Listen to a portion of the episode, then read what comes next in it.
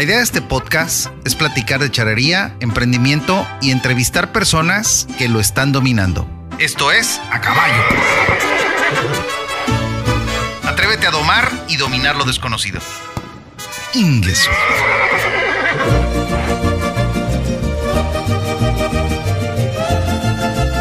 Agradezco a Dios porque estoy nuevamente compartiendo contigo este episodio. Estos días de pandemia me ha llevado a desarrollar habilidades que ni siquiera sabía que tenía. Así es que te invito a que encuentres nuevas formas de elevar tu calidad de vida y no dejar de buscar. Lo mejor es avanzar en tu crecimiento personal. Así que recibe un fuerte abrazo y mi agradecimiento por seguir estos episodios donde te platico acerca de temas de la charrería y lo que tiene que ver con este bonito deporte. Hoy quiero seguir platicando de personajes importantes que han dejado huella en su caminar por esta vida. Por supuesto que existen mujeres que han dejado un legado en este deporte. Algunas, a Dios gracias entre nosotros, y otras que siguen presentes en nuestros corazones. Soy Gabriel Belloso, espero te guste este relato. Comenzamos.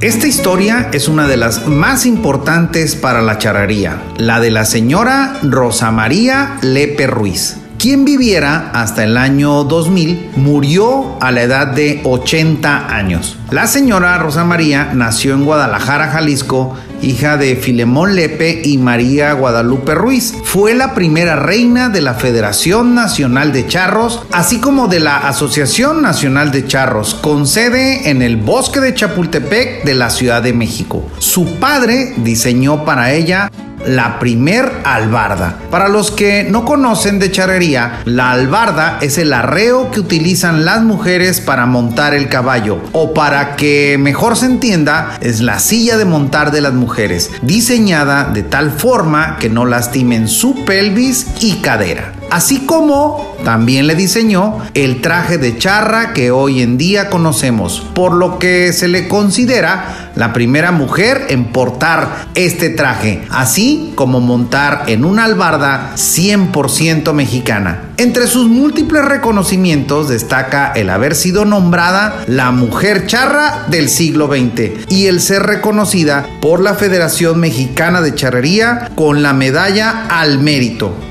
contrajo matrimonio con el capitán Alfonso Samperio Holguín, con quien procrea toda una dinastía de charros. Junto con su esposo fundó la Asociación de Charros La Hacienda de la Flor en Texcoco, en el Estado de México. Rosita Lepe supo portar con orgullo, dignidad y respeto el traje de charro, así como representar a la mujer en el más mexicano de los deportes.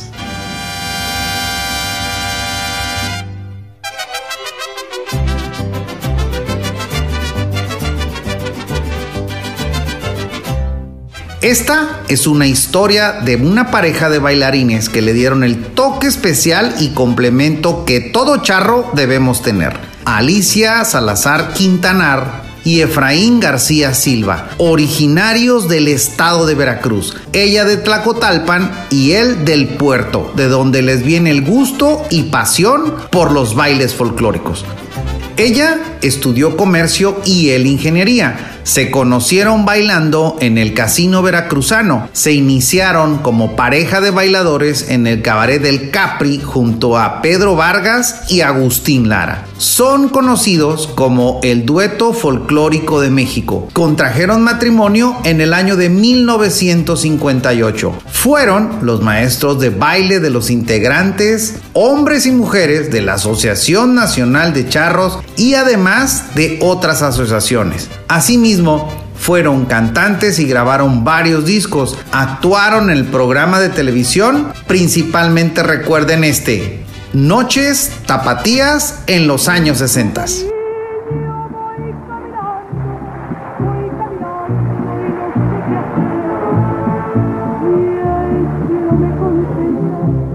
Viajaron llevando nuestro folclore y tradiciones por gran parte del mundo presentándose ante reyes y jefes de Estado. Recibieron múltiples reconocimientos entre los que destaca la medalla Virginia Fábrigas. Licha y Efraín fueron pioneros en instituir la escuela de baile regional dentro de la charrería, donde enseñaron e inculcaron a nuevas generaciones de charros la sensibilidad y la cultura de nuestro folclore. Marcaron la diferencia de cómo debe un charro de bailar el jarabe tapatío.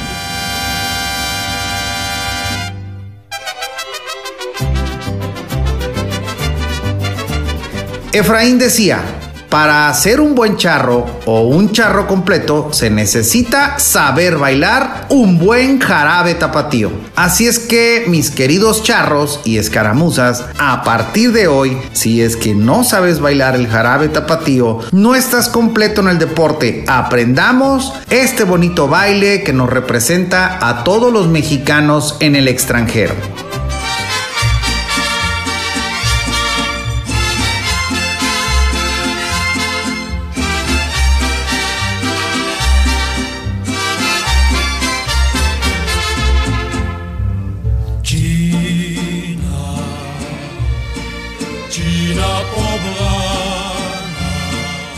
La siguiente mujer, a pesar de no haber nacido en este país, México, hoy en día muchas mujeres en los lienzos charros y fiestas de gala visten como ella. No cabe duda que conocer nuestra historia enriquece nuestra existencia. Mirra Catarina de San Juan, la china poblana, vivió de 1606 a 1688. Nació en la India. De niña, en aquellos años, fue raptada por piratas portugueses. En su adolescencia tuvo la oportunidad de escapar y encuentra refugio en una misión jesuita en donde es bautizada. Para su mala fortuna, años después, vuelve a ser raptada y llevada por un mercader a la Nueva España, en donde, para su buena fortuna, es vendida a don Miguel Sosa, un mexicano poblano comerciante de ocupación. En la casa de este hacían las labores domésticas. La llamaban la chinita. Aprendió a hablar el idioma español. La esposa de don Miguel la enseñó a bordar con hilos de seda y cocinar platillos mexicanos. La chinita sobresalía por su hermosura y por su peculiar forma de lucir la ropa que vestía, que debió ser similar al de las mujeres hindúes. Al morir don Miguel se le otorga su libertad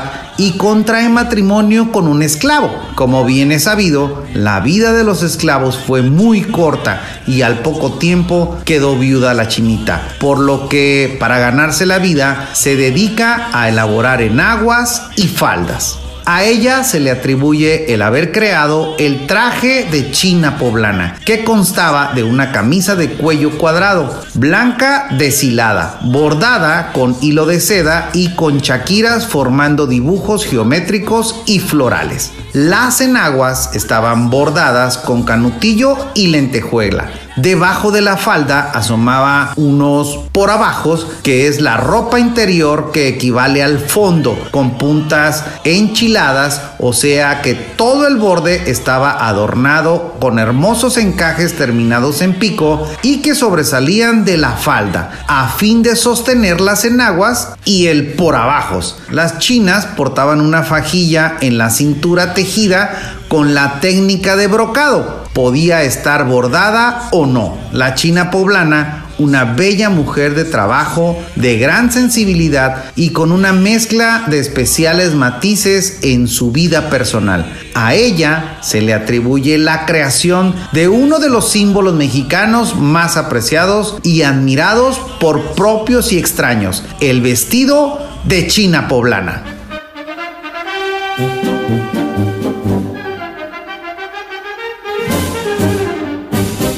Y para terminar con este episodio, escucha esta historia de una mujer valiente que participó en la tauromaquia. Llegó a ser de las mejores banderilleras.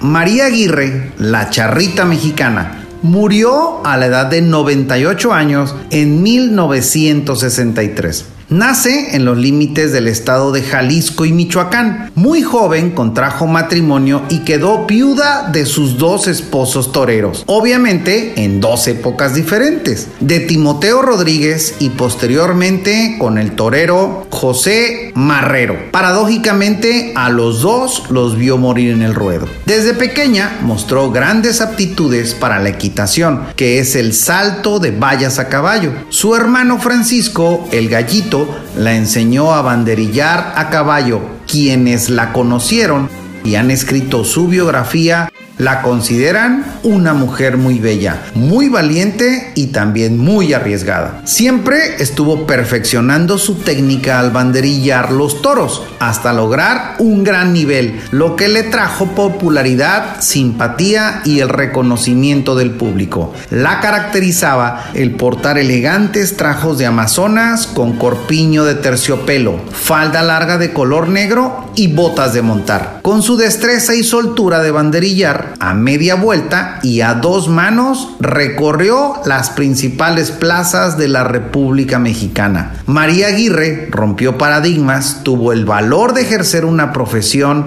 que en su época era exclusiva para hombres. Con el tiempo se convirtió en reconocida y admirada banderillera a caballo.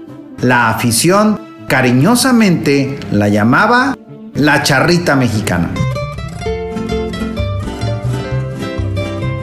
Sé que estas breves biografías de personajes importantes, principalmente en este episodio de mujeres, para nuestro deporte y la cultura mexicana, ha incrementado tu conocimiento y realmente es una de mis intenciones, el que tú también platiques de charrería con el gusto y orgullo de ser mexicano. Agradezco nuevamente al sitio pecharra.com por la valiosa aportación a la realización de este episodio. Hasta aquí el episodio de hoy. Si te gustó, compártelo, dale seguir y envíame tus comentarios si quieres participar en uno de los episodios al correo a caballopodcast.gmail.com. Visita la página www.acaballo.mx y conoce lo que hoy yo, Gabriel Belloso, estoy haciendo en cooperativismo para vivir mejor y así será contigo. Deseo que te haya gustado este episodio. Si no, no me hagas caso, sigue tu camino y durante la semana haz el bien sin mirar a quién. Espero reencontrarte en el siguiente episodio.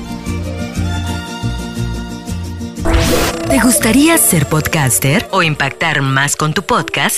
En Intermedia Audio Producción ponemos la magia. Profesionales en producción de podcast. Contáctanos al 311-909-5942 o al correo intermedia.audio.gmail.com